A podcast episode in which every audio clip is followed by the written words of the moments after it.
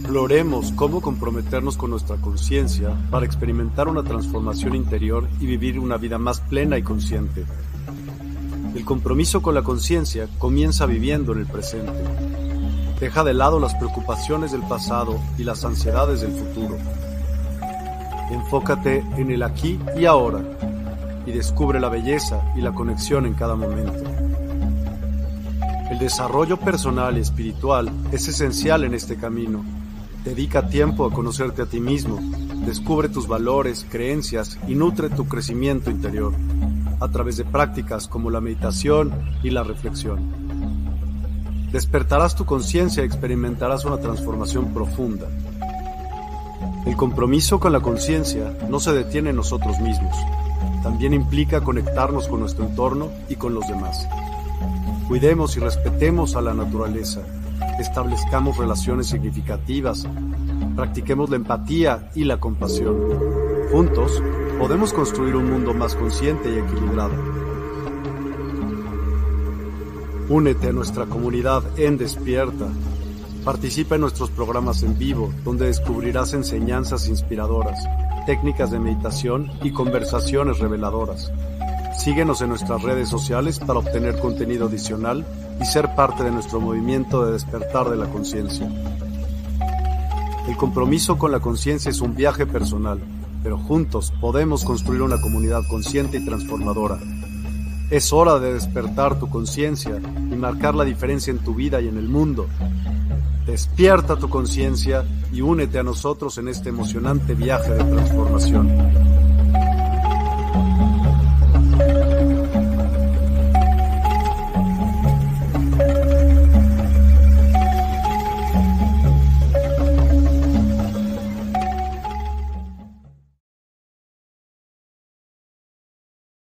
Hola, hola a todos y a todas. Muy buenas noches. Gracias por acompañarnos. Hace un rato que no nos veíamos, pero por fin, ahora sí. Y pues tenemos hoy un programa súper interesante con una persona que lleva una vida eh, que pocas personas llevan con sus hijos y vamos a platicar acerca de ello con Marta de Muga. Buenas noches, Marta. ¿Cómo estás? Bienvenida a Despierta. Buenas noches, Miguel. Muchísimas gracias por la invitación y pues feliz de estar aquí con tu comunidad de Despierta. Gracias. Pues mira, ya es costumbre y no sé si me imagino nos has visto ya en algunas veces. Entonces, eh, pues platícanos un poquito, por favor, acerca de, Marta, quién es Marta y, y, a qué se dedica, todo esto y por qué, qué hace aquí especialmente, ¿no? Claro, Miguel. Mira, yo soy Marta de Muga, estudié Relaciones Internacionales, eh, trabajé muchos años en corporativos, 20 años prácticamente, tuve a mis dos hijos en lo que yo trabajaba y bueno, se enfermaban muchísimo y debido a una enfermedad muy fuerte de la chiquita, es Cristóbal el primero y Rafaela la segunda, es que decido, junto con mi esposo obviamente, pues salirme de, de ese mundo corporativo eh, muy agradecida después de 20 años, pero pues muy feliz de poder estar ya disfrutando a mis hijos. Y ya Cristal tenía cuatro años, Rafaela iba para dos años. Y bueno, fue muy contundente el mensaje de ella, ¿no? El Día de las Madres eh, la tuvimos que hospitalizar. Entonces ahí empecé como a cuestionar un poquito todo el tema de los hábitos, el tema de, de cómo estaba yo haciendo todas las cosas, ¿no? Entonces, yo venía estudiando ya eh, imagen física, empezaba a dar pláticas y consultoría, pero como que me faltaba algo. Y con esto, eh, con la salida del corporativismo, empecé a estudiar para coach en hábitos también. Entonces empezamos a, cambiar un poquito todos, todos los hábitos eh, de los chicos. Mejoró de inmediato, por supuesto, su salud, de que mamá también estaba en casa y bueno, pues yo disfrutando una etapa nueva en todo, ¿no? Alimentación, este, reforzar hábitos, en fin, todo eso. Y después de ahí eh, empieza un camino bien interesante y fue por lo que me encantó ponerle a la plática, pues, eh, nuestro despertar nuestros hijos, ¿no? Yo creo que esa es la parte bien interesante de cómo cuando te permites escuchar, pues empiezas a, a transformar todo y a encontrar cosas bien interesantes. ¿Qué más? Pues Yo qué más. Pues no sé, no sé qué más. Tú platícanos qué más y me interesa mucho lo que estás diciendo porque vemos muchas personas que tenemos hijos y nos interesan y a estas épocas, bueno, vamos a platicar, ya, ya platicaremos de este, de este tipo de, del porqué de varias cosas, me quiero imaginar de qué se hicieron. Y, sí. ok, eh, el Día de las Madres, no sé, no sé cómo empezar esta plática, porque esta plática trata de niños que tuvieron la oportunidad de hacer lo que ellos venían a hacer y que los padres, en lugar de decir, bueno, vamos al psicólogo luego, luego, vamos, en lugar de Fueron escuchados. cuéntame de ello, cuéntame tú más bien. Sí. Mira, después de, que estoy con ellos, Miguel, eh, mi esposo, tiene, yo siempre quise hacer homeschooling. Yo fui una persona que me dolía mucho como ir a dejar a los niños no me generaba como, como esta paz, ¿no? Esta confianza. Yo decía, ¿cómo los voy a dejar? Y, no sé, como que era raro esta sensación, a pesar de que yo fui pues muy escolarizada, ¿no? Yo estudié en la Universidad Iberoamericana, acabé toda mi carrera, en fin, pero cuando empiezo a cuestionar, no había como los elementos, bueno, no había ni redes sociales, no había nada, Miguel, no había mucha información para que yo lo hiciera. Y cuando mi esposo, mi hijo, el grande, iba ya en segundo de primaria, la chiquita en pre-first, mi esposo tiene un accidente. Entonces fue por ahí más o menos hace seis años. Y, y, entonces yo en ese momento decidí, en lo que él estaba en convaleciente y demás, le dije, voy a sacar a los niños de la escuela. Les pregunté a los chicos, ¿no? Obviamente. Y Cristóbal siempre me había insistido eh, en que lo sacara, en que él en dos horas podía hacer lo que él hacía en la escuela y que para él era agotador. Y yo le decía, ¿y qué pasa con tus amigos, la socialización? Él me decía, ma, este, yo les veo el cuello todo el día y pues cuando salimos a jugar fútbol, 15 minutos nos obligan a estar comiendo en el salón y 15 con la pelota y pues ya se acabó, entonces puedo invitarlos a la casa cuando sea. Entonces, como muy interesante toda la seguridad que tuvo siempre Cristóbal alrededor de este tema y Rafaela, yo le pregunté a la chiquita de seis años, me dijo, yo me quiero ir con mi hermano. Entonces ahí tomamos la decisión de irse a la casa y en conjunto una amiga que conozco desde el kinder, que es Mariana Luzmila, que es una eminencia en todo este tema de, desescolarización, eh, pues yo había pagado un curso con ella, porque yo le decía, es que cómo pueden los niños aprender a escribir o aprender a aprender sin ir a la escuela, como que yo no lo tenía tan claro, ¿no? En ese momento. Yo le decía, oye, que si lo saco le tengo que avisar a la SEP que lo saque, o sea, yo no sabía nada de esto. Entonces ella me empezó, no, claro que no, claro que no, en México es permitido, no. Hay muchos países en donde es muy complicado, ¿no? Muy complicado. No, eh, bueno, en Alemania te llevan a la cárcel si tus hijos no van a la escuela. Y hay países que su regulación es bien, bien estricta. Y México tiene la fortuna, Miguel, que es muy, muy flexible, muy amable en este sentido. Y claro, van cambiando la, legislación, las leyes. Este enero, por ejemplo, todo en el INEA, que es el Instituto Nacional de Educación para el Adulto, donde mis hijos estudian, ellos a partir de los 10 años podían entrar ahí, ¿no? A hacer la primaria. Porque es, es donde puedes tú que tus hijos hagan con este artículo hay eh, un, artículo que le permite a los niños hacer la primaria a, los, a partir de los 10 años si alguien no la pudo haber hecho, no les dé esa oportunidad, aunque es un programa, como bien dices, con libros de adulto, con contenido de adulto, o sea, sí está pesadito, sí está un poco denso, pero sí es posible. Entonces yo empecé por este tema a llevar a los chicos y se podía, pues así, normal. Ahora me parece que a partir de enero tienen que ser solamente como casos especiales. Hablamos de educación especial, hablamos de gente eh, que se dedica al deporte, ¿no? De alto rendimiento o temas culturales como el de mis hijos que hoy estudian piano en el Conservatorio Nacional de Música. En fin, como casos muy, hay como cuatro o cinco casos así muy puntuales con los que te apoya línea, pero antes era como más abierto. Yo me imagino que por todos los temas que hemos pasado, como mundialmente hablando pandemia y demás, pues se han ido modificando cosas seguramente, ¿no? Pero bueno, ahí yo empecé a entender cómo te, podía darles a los chicos una oportunidad para educarse en casa, porque yo no tenía prisa de la currícula, pero cuando Cristóbal en ese inter, que se va recuperando mi esposo, que lo saco de la escuela, eh, en la última, los últimos meses Cristóbal ganó un concurso de música en la escuela, de piano, y llevaba dos clases que él había pedido a su maestra que le diera clases, y ella me habló y me dijo, mira, yo no le doy a nadie porque ya estoy saturada, pero Cristóbal tiene tantas ganas que, que voy a darle clases. Le dije, bueno, y él gana este concurso de la primaria y siempre habíamos tenido un piano y bueno, esto quiero eh, aclarar que la intuición, Miguel, es aquí como un punto clave en toda nuestra historia, porque yo siempre he sido una persona muy intuitiva y desde que estaba embarazada de Cris, le dije a mi esposo, oye, quiero comprar un teclado. Me dijo, ay, estás loca, ¿para qué? Pues si el niño ni ha nacido, ¿no? le digo, no sé, le digo, como que quiero comprar un teclado. Y yo me calmaba mucho, trabajaba mucho en, en corporativos y todo esto, y me estresaba y lo único que me calmaba, calmaba era la música clásica.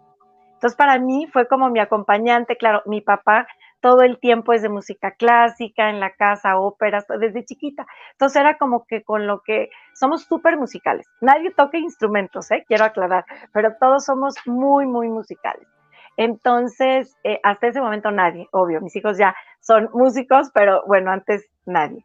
Y cuando hacemos eh, este tema de, del teclado, cuando nace Cristóbal, él empieza a gatear en el teclado. Y mi papá le decía, chiquito, mis papás han sido unos abuelos súper, súper presentes con ellos y figuras bien importantes. Y le decía, hijo, tú vas a dominar este piano cuando crezcas. Entonces Cristóbal gateaba, después nace Rafaela lo mismo. Y cuando gana el concurso, él empezó justo con su tecladito, con el iPad, con dos clasecitas y ya, ¿no? Cuando lo saco a la escuela, la maestra de esa escuela, que es una dorada, que lo ayudó y lo guió muchísimo, me dijo, yo creo que sí sería bueno que fueran ya algo más profesional como el conservatorio, donde yo estudié.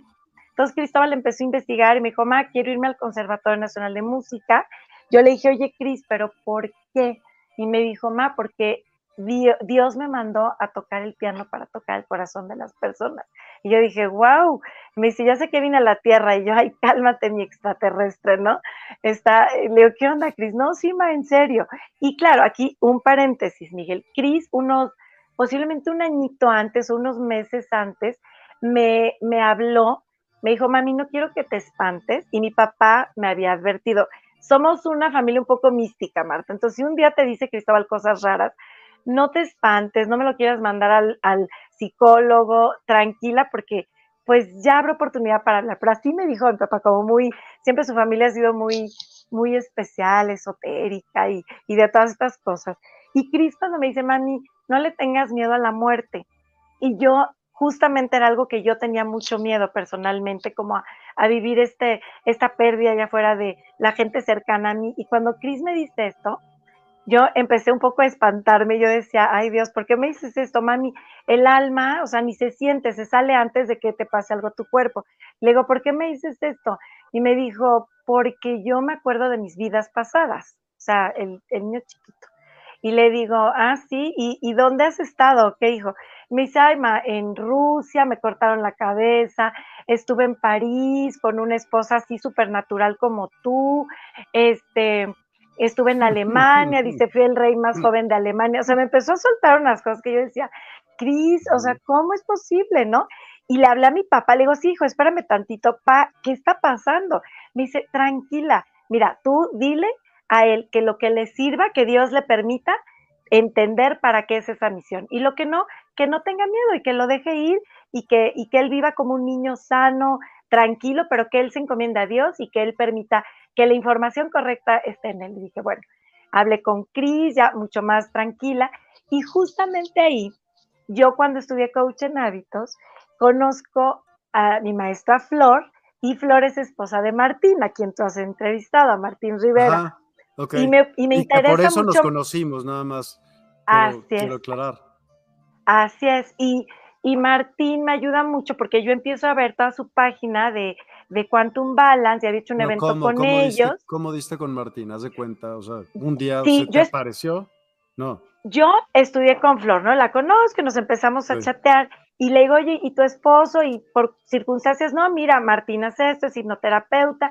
Y cuando yo dirijo un evento para ellos, ellos me invitan a hablar en, la, en pandemia, hacen un programa padrísimo este, y me invitan a hablar de todo el tema justo de desescolarización, porque había muchísima gente, Miguel, que no pudo pagar colegios, había mucha gente que por cualquier y diferentes circunstancias económicas, eh, sociales, físicas, en fin, no pudieron mandar por miedo, porque se cerraron las escuelas, en fin, ¿no? O sea, por muchas circunstancias me empezaron a, a buscar y ellos se les hizo un tema bien interesante para compartir cómo ayudarles a llevar la educación en casa, porque obviamente nosotros ya llevamos unos tres añitos pues ya haciéndolo, ¿no? Entonces, eh, cuando hago el evento con ellos y platicamos, me dicen, ay Marta, por participar, pues este, te vamos a, compartir un curso. Entonces, cuando empiezo a ver yo todo lo de Quantum Balance maravilloso, vi vidas pasadas y dije, este, le dije a Flor, ¿qué hago? Sí,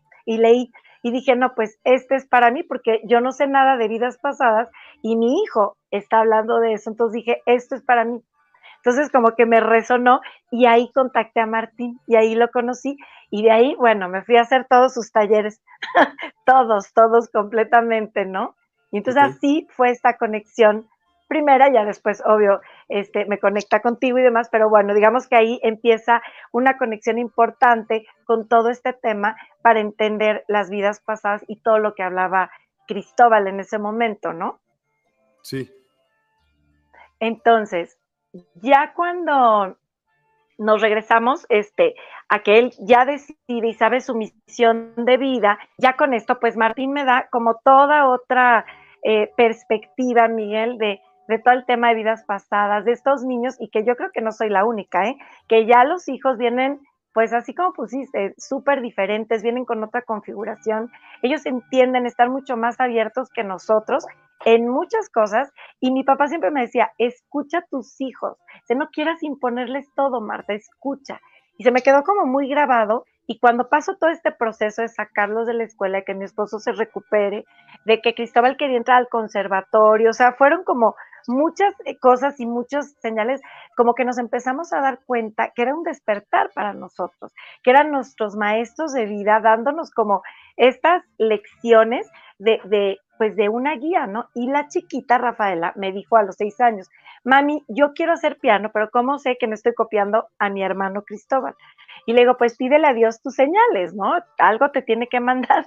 Y a las dos semanas le mandó un piano creo que fue muy clara la señal para su cuarto. Cris ya tenía piano y entonces fue así como, me dijo mi marido, no lo puedo creer, pero wow. Entonces llegan estas como confirmaciones de ellos súper seguros y empezamos como este camino donde nos damos cuenta que por haber escuchado, que con esta intuición, que al estar desescolarizados, Miguel, de este sistema de creencias, bajarnos un poquito de, todo este rollo de pues que tienen que ir nada más a la escuela que tienen que estudiar y que está bien, ¿eh? No digo que sea para todos, pero en este caso para nosotros fue como enfocarnos en nosotros, en los niños, en que sanara a mi esposo, en estar como muy unidos y poder hacer este camino. Y bueno, fue, empezó a pasar como una cosa tras otra, Miguel, impresionante. O sea, Cristóbal acabó en cinco meses la primaria o seis, después entró al conservatorio, después entró Rafaela también acabando la primaria,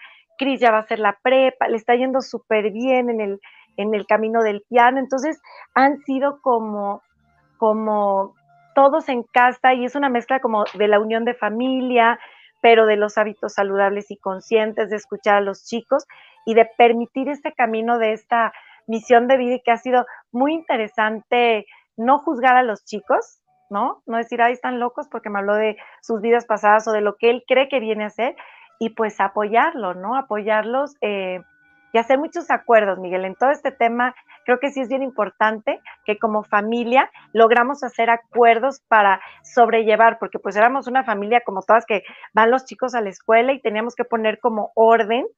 Y ya después, cuando llega la pandemia, para nosotros fue mucho más fácil, inclusive, dar coaching, mi esposo y yo, a otras familias y apoyarlas en, en lo que estaban educando en casa, ¿no? No importa eh, si es física la desescolarización, pero lo más importante es la desescolarización mental, ¿no?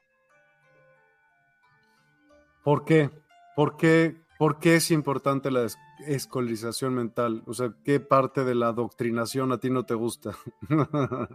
Ay, nada, nada, o sea, me gusta que sean más libres. Disfruto mucho verlos como no con estas creencias que damos por hecho o que tú tienes que ser abogado porque mi papá es abogado o porque es licenciado o ingeniero, como ellos libres, eh, más sanos, Miguel, sin estas cargas, como que a veces pasamos del linaje de estas creencias limitantes a nuestros hijos.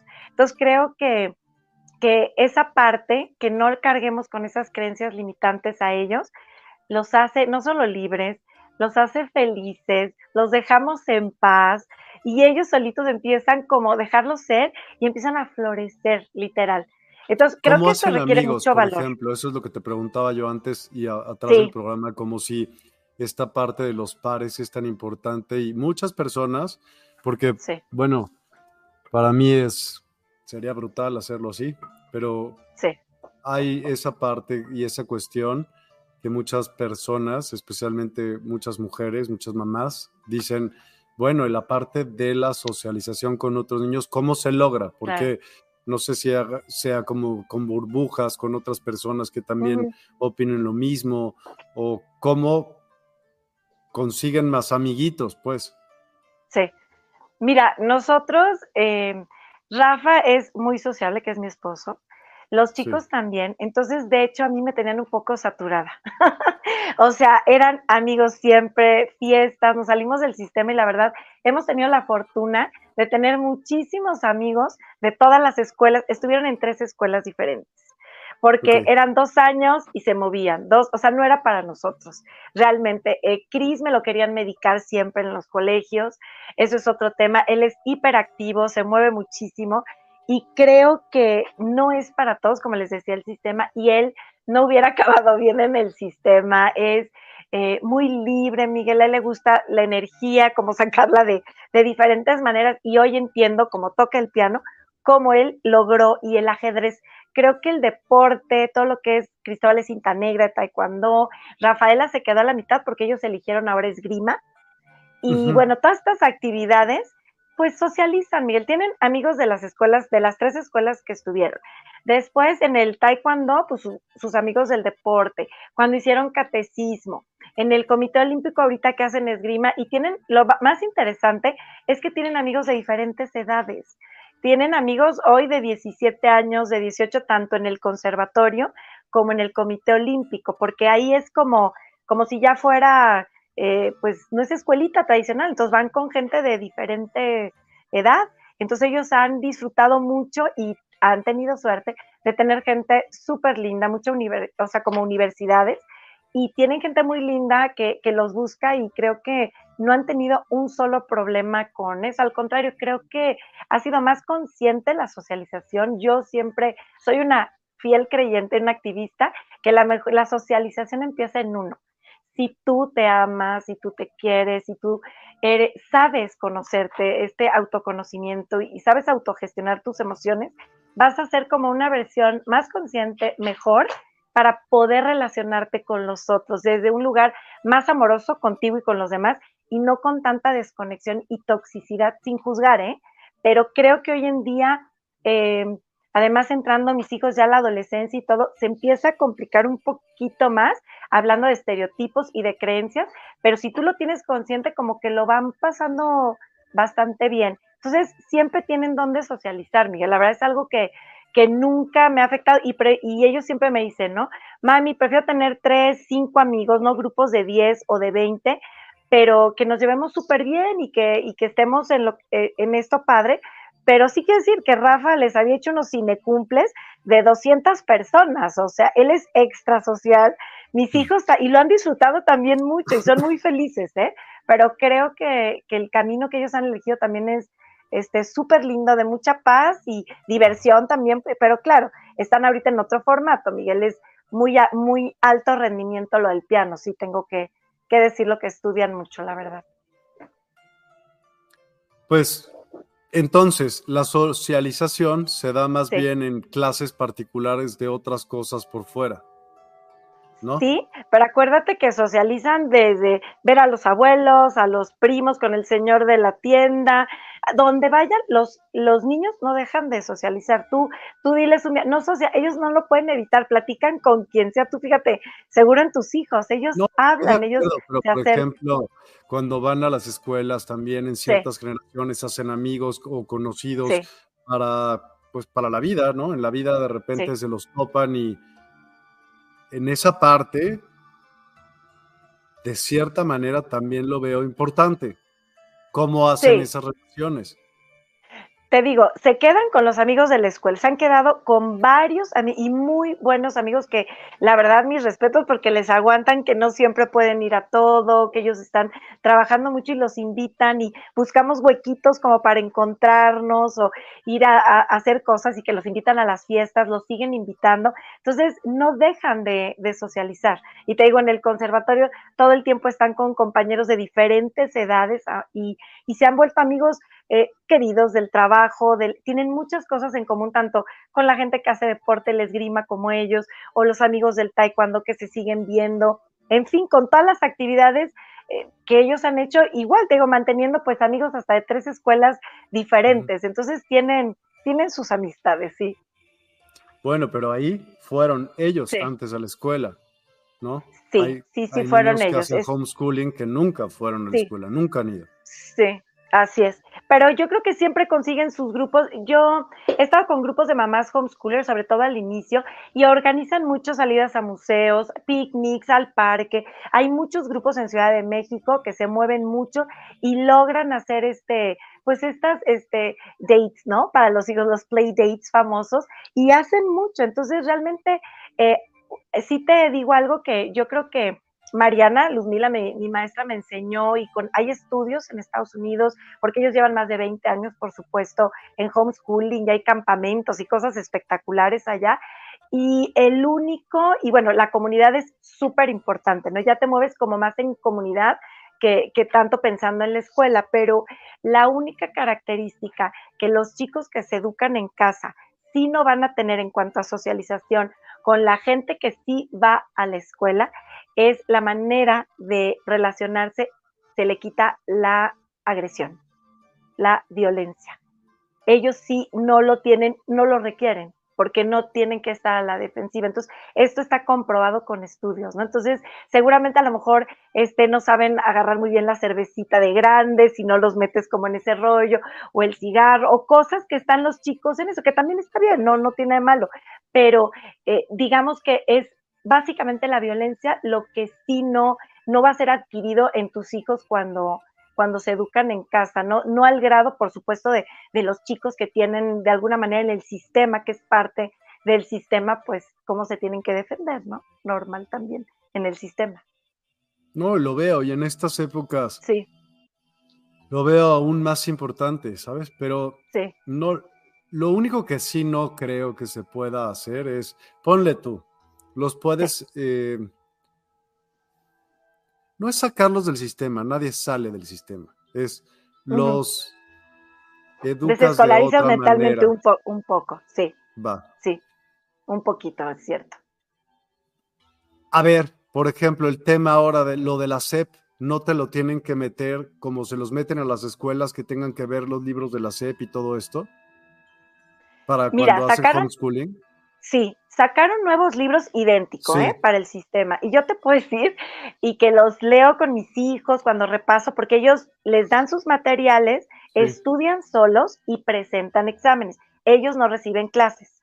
Ya no tienen tienen, pero en algún momento tuvieron tutores, obvio. No, no, nunca. No, no, hasta ahora nunca, nunca. Pero de chiqui, muy chiquitos yo estudiaba con ellos, leía, les explicaba dudas, pero no, nunca les di clases, ni soy maestra, no, no, no. O sea, más bien es como un acompañamiento, ¿no? de asegurarme que estén bien. Pero los libros y los materiales son impresionantes, Miguel. O sea, me encantan. Son, te decía, como de esta parte de, de adultos y todo es más como, como de razonar, más de adulto, de negocio, como con una mente muy emprendedora, o sea, los dejan inclusive llevar calculadora, y, porque claro, el nivel de los problemas es bastante complicado y les interesa más que llegues a ese razonamiento a que te sepas las tablas de matemáticas. ¿Me explico? Entonces es como... Sí, pero yo quería preguntarte los libros de la SEP y todo esto que tienen, sí. aunque muchas escuelas privadas sí. no se basan en ellos, pues sí, de todos modos tienen que cumplir con ciertos requisitos ante la SEP. El homeschooling no. El homeschooling, em, hay diferentes formas. Hay personas que pagan ¿sí? a estas plataformas y al final estas plataformas tienen que validarlo a través con la Secretaría de Educación Pública, exactamente igual. Y inclusive muchos de ellos lo hacían a través de INEA, así como yo lo hago. Te digo que ahora el, lo que se pone este candadito a partir de enero es que ya no lo pueden hacer así. Yo me imagino que fue pues muchas escuelas sombrillas, eh, muchas plataformas, que mucha gente lo hacía y deciden poner este candado pues solo para situaciones como específicas de, ya sea por situación de educación especial, por eh, deporte ya de alto rendimiento o temas culturales también de como lo de mis hijos y así, ¿no? Pero los libros eh, el contenido a mí me encanta, me, fascina inclusive de, lo nuevo que están sacando y veo que mis hijos han aprendido muy bien desde este tema, te digo, como muy de razonamiento, muy de entender, muy de adulto, ¿eh? pero, pero muy lindo, muy, me parecen maravillosos los, los materiales a mí, eh, la verdad. Ok. ¿Qué es lo que cambió ahorita, por ejemplo? Eh, mira, veo, por ejemplo, en el caso de Cristóbal, él tenía más libros, eran aproximadamente 12 libros con dos exámenes, te hablo, por ejemplo, en la secundaria. Rafael ahorita que está empezando la secundaria ya son nueve. Entonces simplificaron, ahí no es por, por año normal, es como por temas, digamos, por, por niveles y ya son nueve, pero claro, los libros vienen mucho más grandes. Entonces, me imagino que quisieron hacer como una compilación, hacerlo mucho más práctico para que la gente pueda pues lograr esto. Al final está enfocado a adultos que en algún momento, por cualquier circunstancia, no terminaron sus estudios y darles la oportunidad de regularizarse, ¿no? Y, y pues es bien interesante cómo estudian ellos porque eh, lo analizan, están leyendo sus libros, si tienen una duda le preguntan a papá, los abuelos, a mí, y, en realidad lo están realmente entendiendo, realmente. Entonces, eh, me gusta porque he visto de veras cómo han avanzado, Miguel. Y en el caso del inglés, este, pues yo hablo bien inglés, yo practiqué desde chiquita con ellos, hablan muy bien, tienen buena pronunciación, a lo mejor no la mejor ortografía, pero pues ya harán su Cambridge o su TOEFL ya cuando tenga que ser, no me preocupa mucho esa parte, entonces pues yo súper feliz de, Ella, por ejemplo, salió de la escuela sin saber leer ni escribir, a los seis añitos de prefers y la presionaban muchísimo en la escuela, entonces yo siento que a ella se le afectó un poquito la autoestima por todo este tema de, juzgarla y, Mariana me decía, ¿no? Mi, maestra, déjala. Y yo, ¿cómo? Pero me angustio y si pasan siete, déjala, solita. Y bueno, Rafaela hasta los nueve años leyó y leyó y hoy es un amante de la lectura, te lee libros completos en inglés, en español, está empezando a estudiar francés y lo más maravilloso es que ellos solos sin esta imposición, digamos, de, tienes que estudiar, como más libres, han amado el aprendizaje. Nunca les gustó estudiar a mis hijos como, digamos, eh, que les obligaban en la escuela, sino más autodidactas, como aman aprender. Cristóbal es un buenazo, se ha hecho unos partidos de ajedrez con mi papá, este, iba a la Escuela Nacional de Ajedrez también a torneos, Rafaela también, pero han amado lo que ellos han elegido. Y eso me parece de mucho valor, que no impongamos tantas cosas o porque el sistema dice, yo creo que ese es el gran valor también, Miguel, de la desescolarización mental, que, que les dejemos también más libres, que piensen más, que cuestionen más, que no se crean todo lo que lo que digamos, ¿no? Enseñarles a, a cuestionar hasta lo que nosotros les decimos. Creo que es súper bueno y eso me ha ayudado a tener como una mejor comunicación y como más transparente con ellos también. Ok. Pero van, vamos a regresar entonces al tema. Sí, sí, sí. De las regresiones y todo eso, que por eso justo nosotros nos conocimos. O sea, llegó tu hijo y te dijo, yo he vivido muchas vidas, no le tengas miedo a la muerte. Sí. Y que, tú fuiste con Martín, tomaste tú los cursos, no llevaste a tus hijos a tomarlos. No, no, no, no. Yo tomé con Martín como todo esto. Ajá. Y tú te certificaste en ello no, ya con Martín, Ya con Martín, este, fue más bien como entender toda la parte, tomé vidas pasadas, talleres de vidas futuras, registros akáshicos, este, conociendo a mi, a mi guía, a mi ángel de la guardia. Entonces, esto me dio conocer a Dolores Cannon, por supuesto, ¿no? Que Flor me decía, es que tienes que saber de esto, porque te ayuda mucho a entender Miguel, y me ayudó muchísimo en mi caso a entender, ahora sí que la configuración de mis hijos, cómo venían mis hijos, que yo no me espantara, que aprendiera, como me dijo mi papá, ¿no? Aprende a escuchar, no tengas miedo, dice, no seas como una mamá controladora que solo quieres que hagan lo que tú crees que es mejor con la mejor intención, seguro, pero escucha. Entonces, como que a partir de esos momentos entre Martín, mi papá, toda la situación, mis hijos en casa, eh, pues fue, fue perfecto y son, eh, yo creo que son almas que, que son nuestros maestros, que vinieron a despertarnos, a despertar esta conciencia en nosotros y que de ahí surge aparte Revivir Natural, este proyecto que hacemos como familia, donde tratamos de, de, ayudar a familias a reconectar, a recordar quiénes somos, a qué hemos venido y que en realidad somos ese amor y que cuando conectamos con esta parte de esa abundancia que somos, de ese amor, todo fluye y ya más bien es como seguir tu intuición y que todo salga bien, como tiene que ser con los aprendizajes. Yo digo, más amorosos. Hay de todos, ¿no? Y cada quien elige, pero a mí me gusta que sean un poquito más amorosos esos aprendizajes. Entonces, pues ha sido maravilloso este camino y las señales, Miguel, o sea, espectacular. Y la gente que ha seguido de las escuelas, sus amiguitos, pues realmente admiran mucho esta parte, como diciendo, es increíble que se salieron, les funciona esto, el otro, y pasa increíble. claro, cuando tú es para ti y es tu camino, todo se abre perfectamente. Pero a lo que yo me refiero es, ok, sí, fuiste, estudiaste todo esto, pero obviamente hiciste las terapias con ellos para saber qué onda, ¿no? O sea, evidentemente Mira, no. Mm, mm, fíjate que hablé con Martín este tema porque Cristóbal sobre todo me decía, ma, ¿cuándo puedo hacer yo que Martín me diga mi hipnoterapia y demás? Le dije, mira, Martín nos sugiere ya más grandecito. Ahorita Cris acaba de cumplir 14, Rafaela tiene 12, están pequeños.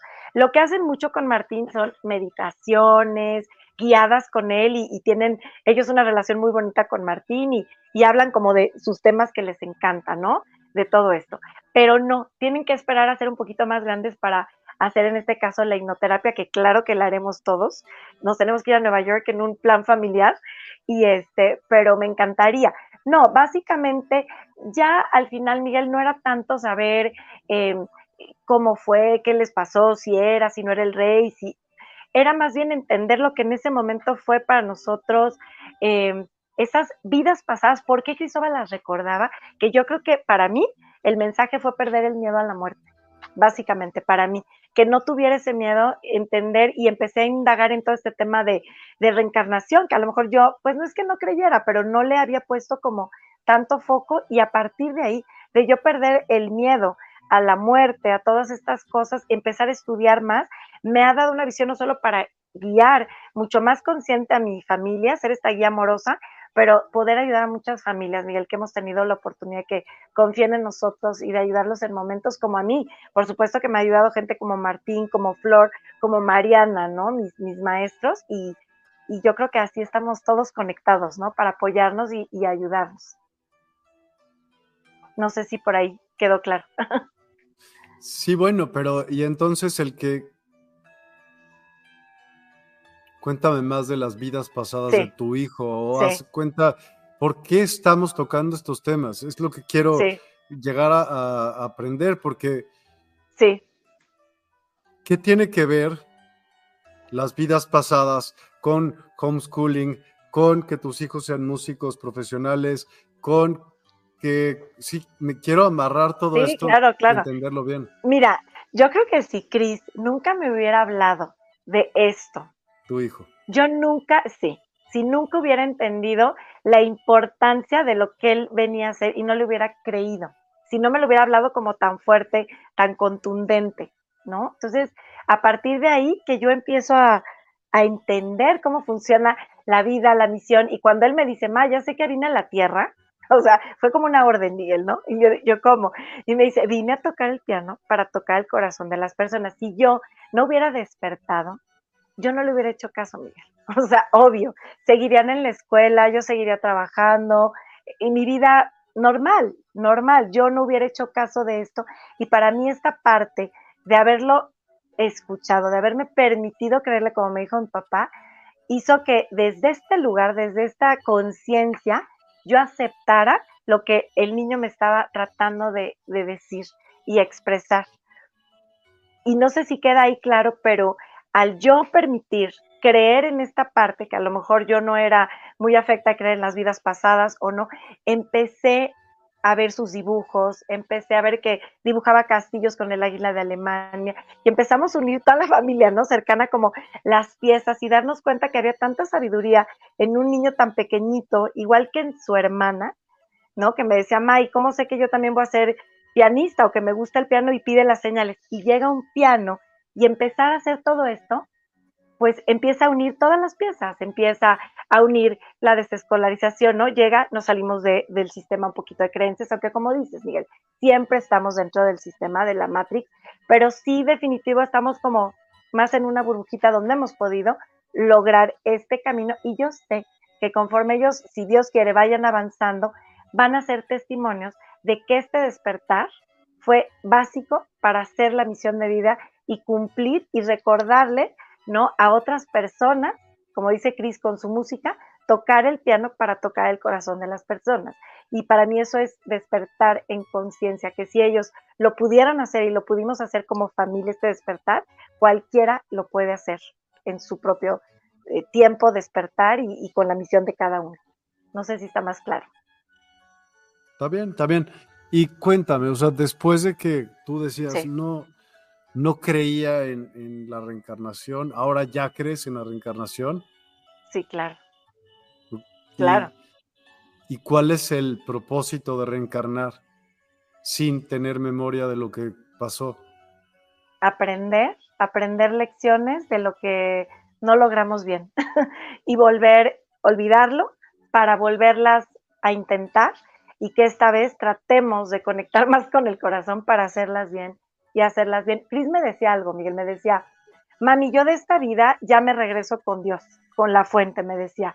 Em, yo ya me regreso porque yo ya cumplí, ya estoy cansado de tantas vidas, me decía, chiquito. Y yo me quedaba impactada. Entonces, me genera sentido que cuando nosotros aprendemos y logramos ese nivel, seguramente vamos a regresar a la fuente y hacer otras actividades, a lo mejor ya no en esta escuela, no en la tierra como tal, sino en otras, porque la energía, tú sabes, es infinita, ¿no? Y no se puede destruir.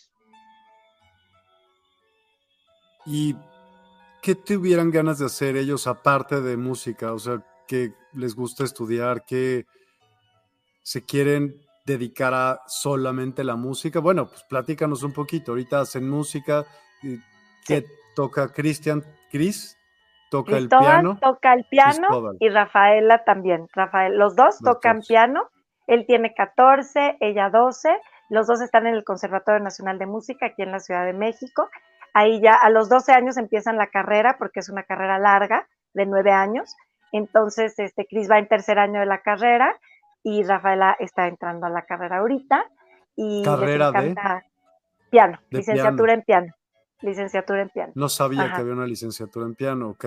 ¿Y qué ven en, una licenciatura en piano? Aparte de aprender a tocarlo increíble, es la historia y todo aquello. Sí, sí, sí, toda la parte de música, el solfeo. México es de los países que refuerza mucho toda esta parte de solfeo. Hay, países en Europa que no tanto, pero México, la verdad, tiene bastante buen nivel. Y si nos está viendo la directora Silvia Navarrete, la maestra increíble, que le mandamos un beso enorme, pues está haciendo un trabajo maravilloso en el conservatorio. Entonces, ven mucho, salen súper preparados, Miguel, y adicional a eso, pues ellos tienen, el conservatorio les exige la parte curricular, obviamente, por eso es que mis hijos lo acreditan con la certificación en la SEP a través del programa INEA que hemos estado hablando. ¿Y por qué crees que hayan cambiado este programa INEA, de cuenta? Mm, lo platicaba con Rafa, mi esposo, pues mira, yo me imagino que estuvieron saturados, Miguel, en la pandemia. O sea, me imagino que fue demasiado y yo creo que fue como ponerle un poquito un candadito, ¿no? Para la gente que realmente de alguna manera lo requiera, ¿no? o no será para fuerza enseñarte ciertas cosas y que sea difícil el hacerlo homeschooling, no, que no pueda ser para todos? Yo creo que, pues sí, siempre va a haber por parte de las legislaciones de los países sus intereses.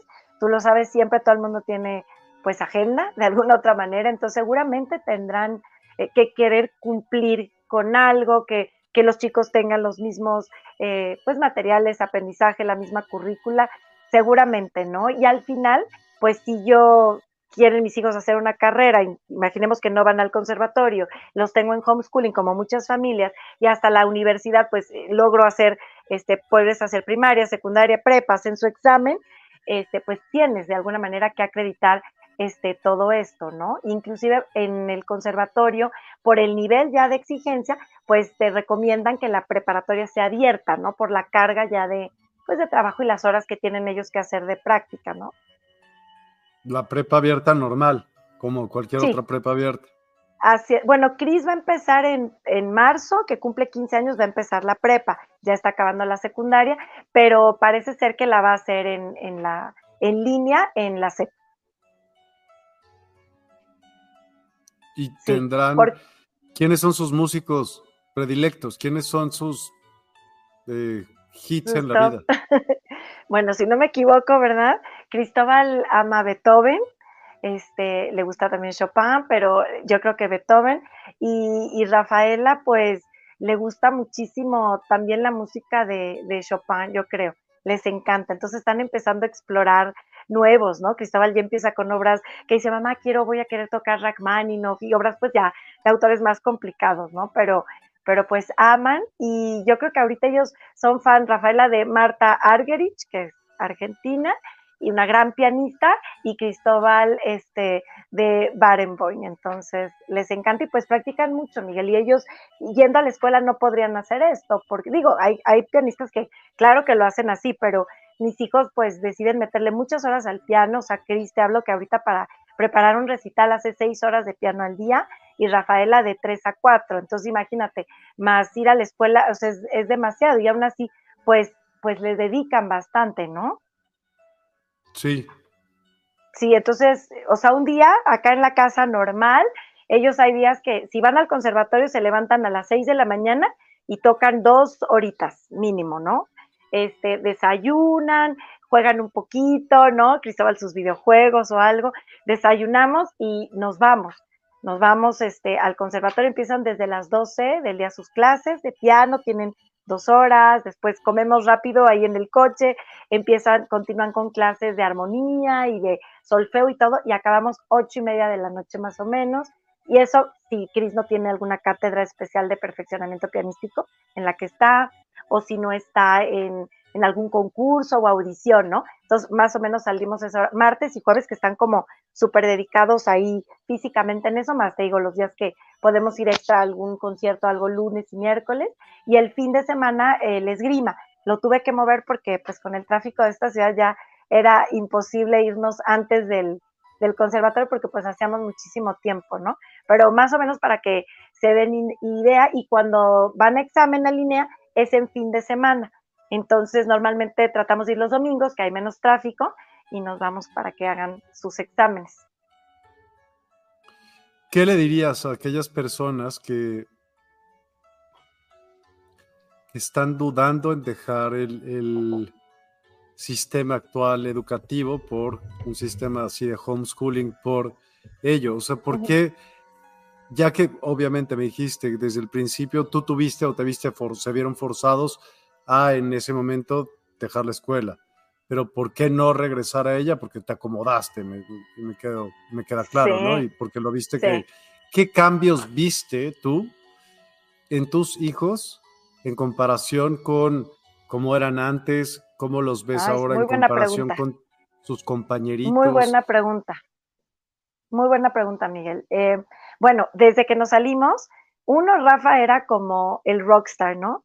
de todas las, las reuniones de la escuela, primero pues porque ya no pagaba colegiatura, este, pero empezaban ellos a notar que mis hijos empezaban a crecer más. Yo sé que es algo muy X, ¿no? Pero eh, yo sí tenía la teoría que si ellos descansaban un poquito más, que si no estaban estresados, ellos podían tener mayor eh, aprendizaje, ¿no? Está comprobado que entre menos estrés tengamos, aunque un poquito de estrés es bueno, pero no en estas cantidades colosales, eh, los niños aprenden más. Ellos recién los saqué de, la escuela, dormían muchísimo más y siento que Cristóbal dejó de ser eh, agresivo y Rafaela también. Claro, en este año de que les platicaba que es el deschooling, que es este, pues esta desintoxicación del sistema, estaban mucho más amorosos, se empezaron a conocer más, un poquito más responsables, con mayor autodisciplina, que claro, les digo, este año fue, fue durito porque era como que ellos estuvieran desintoxicando y ustedes saben que siempre después de cualquier eh, desintoxicación de lo que sea, de dejar de tomar, de comer algo, del sistema también, siempre hay una crisis curativa. Entonces, esta crisis también conllevó, claro, sus emociones, empezar a conocerlas y todo, pero me alegré muchísimo de que lo lograron, en nuestro caso, pues sin medicamentos, que mi papá le ayudó muchísimo a mis hijos con el ajedrez, después también tomaron aparte clases, iban a, torneos, entonces ellos empezaron como a reconocer eh, sus habilidades, qué les gustaba y que además podían hacerlo y eso crecieron en autoestima, crecieron físicamente, están altos los dos, eh, crecieron en, amor, yo creo, propio, en, ser esta conciencia, ¿no? Más sanos, eh, más deporte, más, pues más respetuosos con ellos mismos y yo creo que de ahí con, con todo lo demás. Entonces sí, el cambio en, fue para mí impresionante. Me acuerdo mucho que recién lo sacamos, fuimos al Museo Sumaya aquí en, en Polanco, en la Ciudad de México, y yo veía que venían, venían otros niños de homeschooling y otros amigos de ellos que estaban todavía en la escuela. Y tanto mis hijos recién salidos de la escuela como sus amigos de la escuela no hacían preguntas, nos dieron un recorrido especial para los niños. Y los chicos de homeschooling preguntaban todo y sabían más inclusive que los nuestros. Entonces me llamó mucho la atención ver cómo cuando eres libre en este aprendizaje lo amas más, como que no lo sienten impuesto. Entonces sí me llamó mucho la atención y bueno, el cambio es, además ahora haciendo esgrima, como que es un deporte que les encantó, lo hacía el hermano de mi papá y llegó a ser, pues, este, ya hacer los nacionales de esgrima, compitió con Pilar Roldán, que es un, una, bueno, pues todo un legado en, en, en la esgrima en México. Y ellos aman hacer esgrima y su maestro también lo apoya, los ha apoyado mucho, igual que su maestro de taekwondo fue clave, clave, ellos creo que han tenido eh, maestros claves en su vida, como la de piano, la misal del principio, ahora el maestro Cristóbal Juárez, que es un súper maestro de ellos, y tienen más foco, más foco en todo, y cada uno de ellos, la verdad es que nos apoyamos muchísimo. El maestro Paco, que recién salidos de la escuela les daba clases preciosas en el bosque, de empezar con química, pero física, pero matemáticas, pero, y empezarnos a desintoxicar del sistema, sobre todo de perder mi miedo a que ellos aprendieran sin escuela, ¿no? Entonces yo creo que la que más ha aprendido yo creo que soy yo, Miguel, pero bueno, ha sido un camino bien lindo y muy interesante. ¿Y tú no estudiaste homeschooling? No, no, pero hice el, el, me certifiqué como facilitadora de aprendizaje autodirigido con Mariana Luzmila, con mi amiga. Ella sí tiene todo una certificación y sí estuve seis meses este, y estuvimos en coaching, mi esposo y yo con ella. Yo creo que Rafa le costaba muchísimo, me decía, es que están viendo la tele todo el día, es que cómo puedes, es que cómo los dejas libre y pues yo me permití experimentar, ¿no? A ver cuánto es lo que aguanta viendo tele, a ver cuánto es lo que hace, o sea, yo me permití todas esas libertades y creo que eso fue tan libre, tan bonito, que llegaba un momento en que de veras paraban y decían, no, mamá, ya, es que me duele la cabeza. Entonces empezaron también a autorregularse. Fue bien interesante, ¿eh? En la pandemia hubo pues muchas e, esa experimentación se dio, por ejemplo. Muchas, muchas familias lo experimentaron. Sí. Y yo creo que ese sistema llevado a cabo de forma coherente y de forma estructurada se me hace el mejor sistema que puede existir.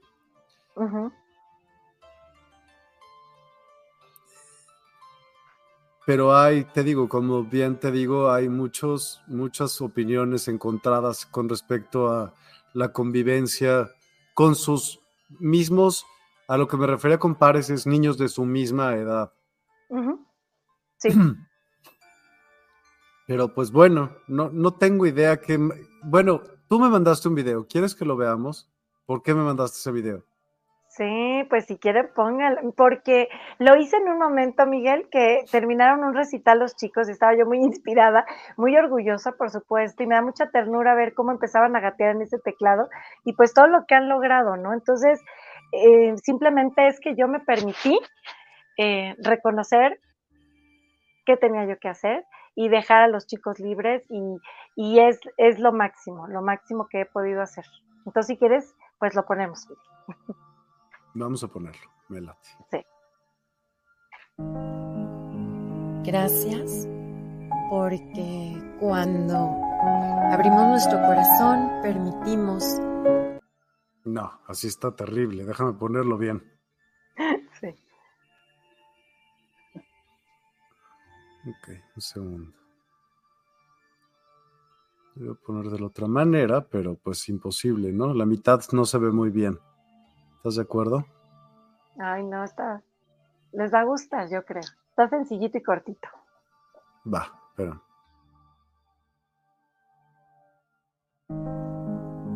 Gracias porque cuando abrimos nuestro corazón permitimos la misión de vida, inclusive de nuestros hijos, y vemos todos los milagros delante de nosotros nos permitimos entregar esos dones, eso que venimos a hacer al mundo. Y ahí está la magia del amor, de la gratitud, de la paz, de lo que venimos a hacer, de nuestra verdad.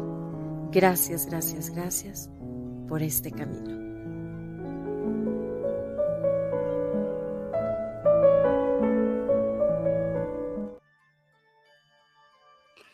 Y evidentemente esa es música que ellos tocan. Sí, Digo, esa, esa particularmente la tomé de, pero sí son las piezas que, están tocando. Pues qué interesante, de verdad. Felicidades. También se requiere valor para hacer eso. Sí. El sacarlos de, de lo normal. Sí, hay mucha presión social, Miguel. Hay mucha presión social, mucha. Y, y lo digo bien, ¿no? Porque hasta mis propios hermanos, que a lo mejor no les expliqué bien cómo lo iba a hacer y nada más se las me decían, estás loca, les vas a hacer daño a los niños, este, y claro, todos hablan porque nos aman, no, no lo dudo, pero yo creo que solamente tú sabes lo que estás sintiendo y lo que tienes que hacer, y yo creo que es algo bien, bien valiente, como dices, este, reconocer qué es lo que quieres, seguir tu intuición y ser valiente, porque la presión social siempre, siempre va a ser dura y como dice mi papá, ¿no? El fracaso, este, como dice mi papá, el éxito es padre de todos y, del fracaso es huérfano, algo así, ¿no? Entonces, yo lo entiendo, pero yo creo que cuando yo vi comprometida la felicidad de mis hijos ya en el sistema, híjole, no lo dudé en ningún momento, Miguel, o sea, en ningún momento lo dudé. No sabía cómo lo iba a hacer, pero sabía ¿por qué la viste comprometida? no los veía felices, no los veía felices, los querían medicar, eh, les molestaban, Cristóbal me decía, ma, eh, ¿cómo es posible que no pueda ir al baño? O sea, tengo que levantar la mano, un compañerito se había hecho del baño porque no lo habían dejado. O sea, eran cosas para ellos como yo no los veía felices y ahí sí le dije a mi esposo, perdón, pero no estoy dispuesta a que, a que ellos tengan que pertenecer al sistema y, y, que ellos dejen de ser felices. Ahí yo no sabía qué iba a hacer Miguel, pero sí estaba segura de que ese no era el no lo iba, no, no me iba a prestar eso, eso, eso sí. Mi objetivo era que sí fueran felices, definitivamente. Hablas de misiones de vida y cuál crees tú que sea su misión de vida o ellos piensen que sea su misión de mm. vida. Pues cuando tocan el piano, Miguel, dice Cristóbal que él ya llega un momento en que él ya no toca y Rafaela siente lo mismo, ¿no?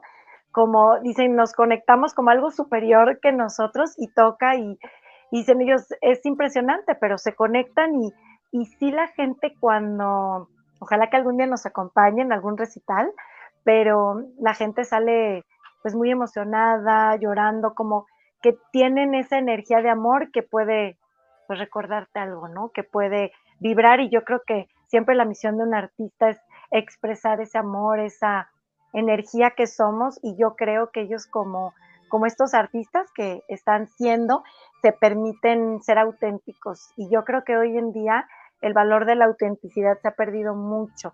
Estamos antes perteneciendo, eh, poniendo prioridad a la socialización antes que a nosotros mismos inclusive, ¿no?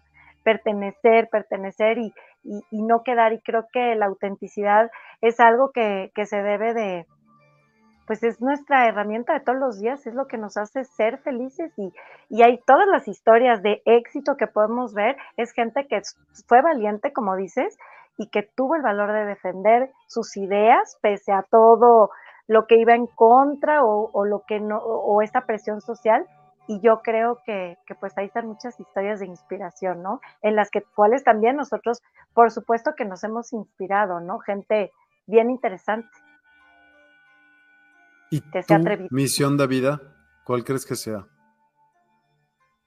Yo creo que acompañarlos eh, simplemente a, lograrlo, Miguel, a, hacer este facilitador, a, ayudarlos en lo que yo pueda y, pues yo creo que en algún momento fui música en mi vida, ya me lo dirá Martín, o, o, fui este, o quise ser música, yo disfruto tanto, Miguel, todas las cátedras, me meto a todo lo que puedo, entonces soy amante de esto, me fascina, para mí ya es un regalo y además acompañar a mis hijos otro, y me encanta aprender, y creo que la música me ha dado esta oportunidad de, aprender a, conocerme más, a conectarme más y a conocer más a mis hijos.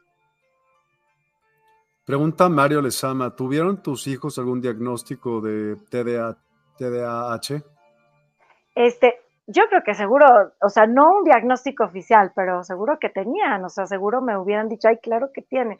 Lo que sí hicimos, Miguel, fue hacerles las pruebas estas de de inteligencia y demás, y claro, salieron súper dotados y todo eso, pero la verdad es que no, no quisimos ir por ese, por ese camino tampoco, y más bien como dejarlos fluir y que, y que fueran viendo ellos cómo, cómo y qué era lo que ellos querían, ¿no? Que ellos fueran guiando el, su propio aprendizaje. Ya. Ok.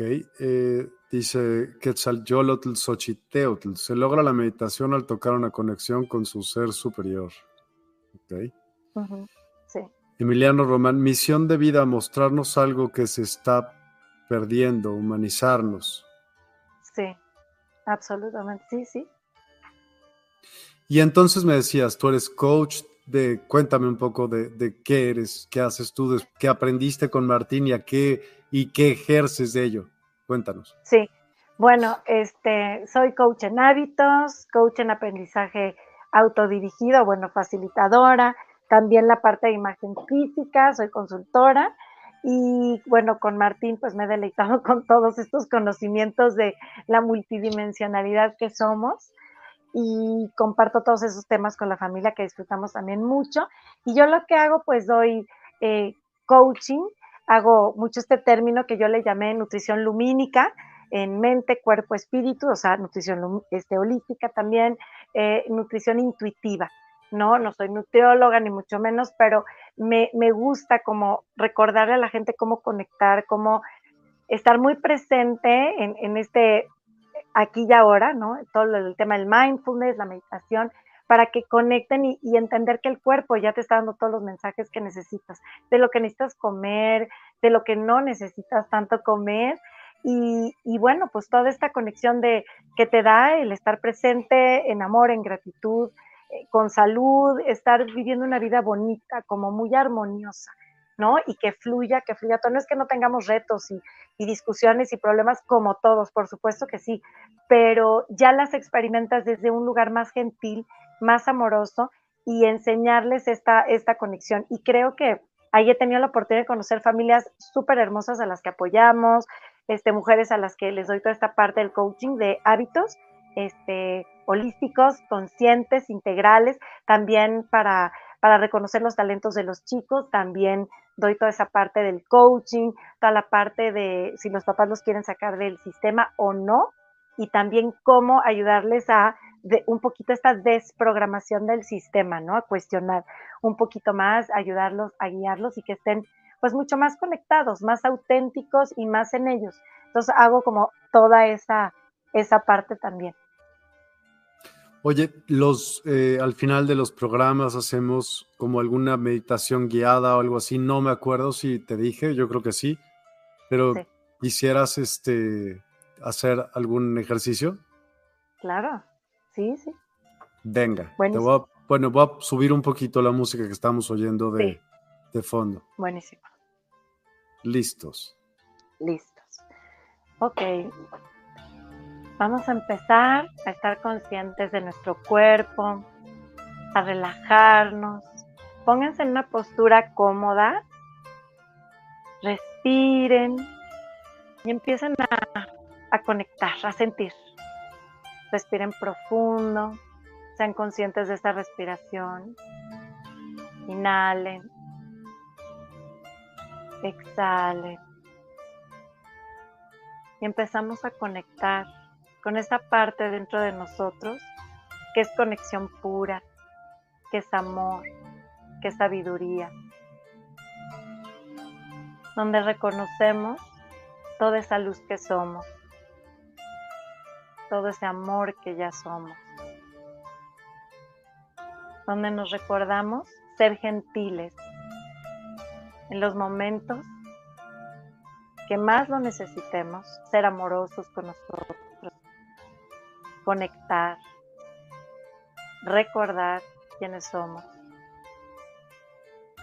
reconectar con esa misión a la que hemos venido,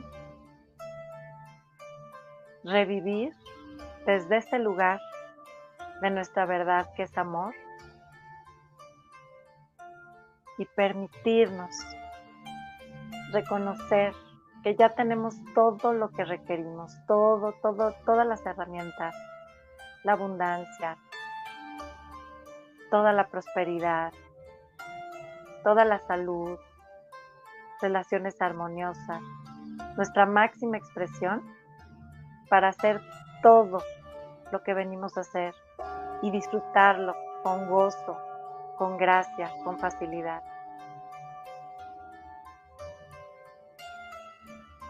Permítete hoy, ahora, agradecerte por todo el camino que ya has recorrido,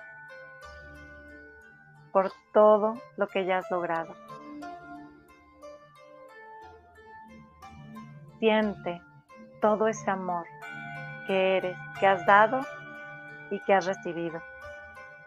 Y en agradecimiento a todo ese linaje, porque tú eres ese resultado, esa llamada de ese linaje y eres también quien está sanándolo para las futuras generaciones, para la creación de ese nuevo mundo que queremos crear. Inhala.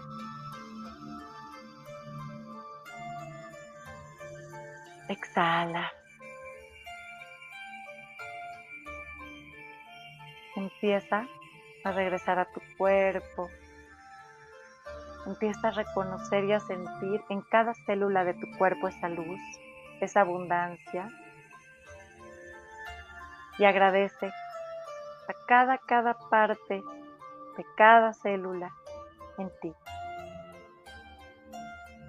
La puedes observar llena de luz, llena de amor, del color que a ti te parezca.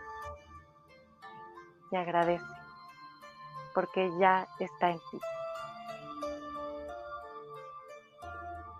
Sintiendo, relajando y agradeciendo por este espacio que te regalaste, por esta conexión contigo. Inhala. Exhala. Inhala y agradece a tu niño interior por estar aquí en armonía en abundancia en este momento presente. Ve regresando poco a poco. Inhala. Permite que toda esta información, vibración, se quede en ti. Cuando te sientas cómodo, ve abriendo los ojos y regresa.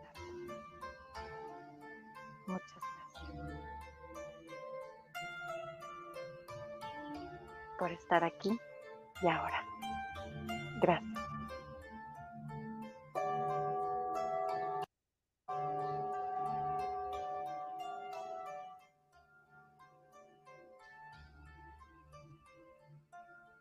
Muchas gracias, de verdad, por tu compartir, por tu tiempo, por, por todo lo que nos, nos comentaste el día de hoy y pues esperemos pronto nos mandes o nos eh, puedas enseñar algún tipo de video o algo así donde salgan tus hijos tocando, que pues yo me imagino que más de una persona tienen curiosidad evidentemente de verlo. Sí, eh, claro. por favor, dinos dónde pueden localizarte, para qué te pueden localizar, cuéntanos. Claro, este, en Revivir Natural, en cualquier red social, los videos de los chicos también están en YouTube, entonces pueden buscarlos perfectamente, ahí están.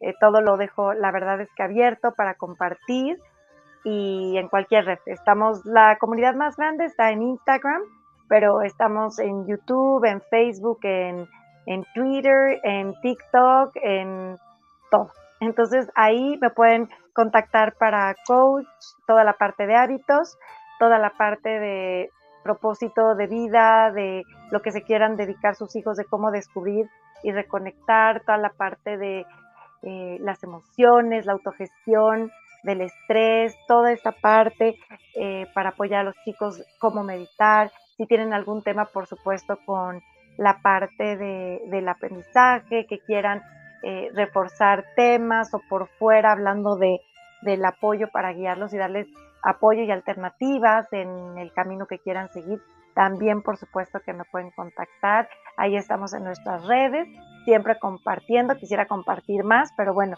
evidentemente eh, hago lo más que puedo, pero con mucho cariño y amor para toda mi comunidad, que la verdad es una hermosa y fiel comunidad ya de, de varios años. Entonces ya saben que con toda confianza y cualquier duda que tengan, no duden en escribirme.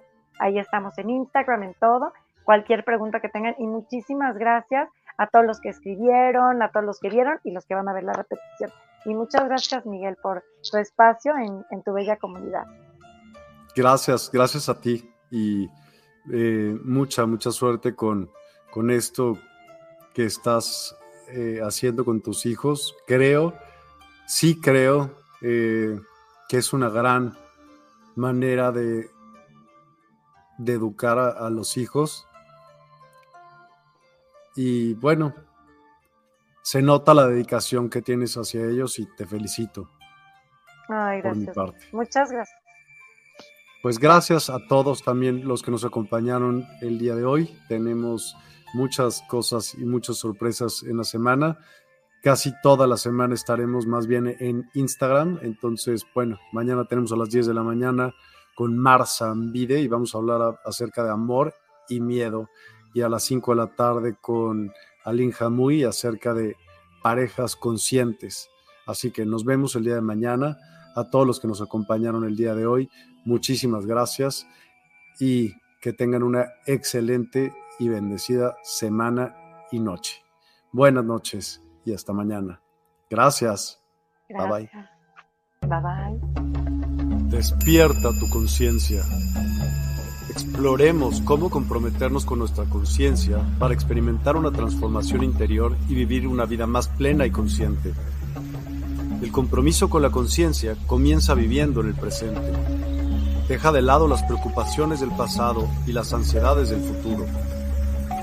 Enfócate en el aquí y ahora y descubre la belleza y la conexión en cada momento. El desarrollo personal y espiritual es esencial en este camino. Dedica tiempo a conocerte a ti mismo, descubre tus valores, creencias y nutre tu crecimiento interior a través de prácticas como la meditación y la reflexión. Despertarás tu conciencia y experimentarás una transformación profunda. El compromiso con la conciencia no se detiene en nosotros mismos, también implica conectarnos con nuestro entorno y con los demás. Cuidemos y respetemos a la naturaleza. Establezcamos relaciones significativas Practiquemos la empatía y la compasión. Juntos podemos construir un mundo más consciente y equilibrado.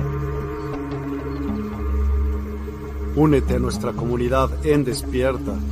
Participa en nuestros programas en vivo, donde descubrirás enseñanzas inspiradoras, técnicas de meditación y conversaciones reveladoras. Síguenos en nuestras redes sociales para obtener contenido adicional y ser parte de nuestro movimiento de despertar de la conciencia. El compromiso con la conciencia es un viaje personal, pero juntos podemos construir una comunidad consciente y transformadora. Es hora de despertar tu conciencia y marcar la diferencia en tu vida y en el mundo. Despierta tu conciencia y únete a nosotros en este emocionante viaje de transformación.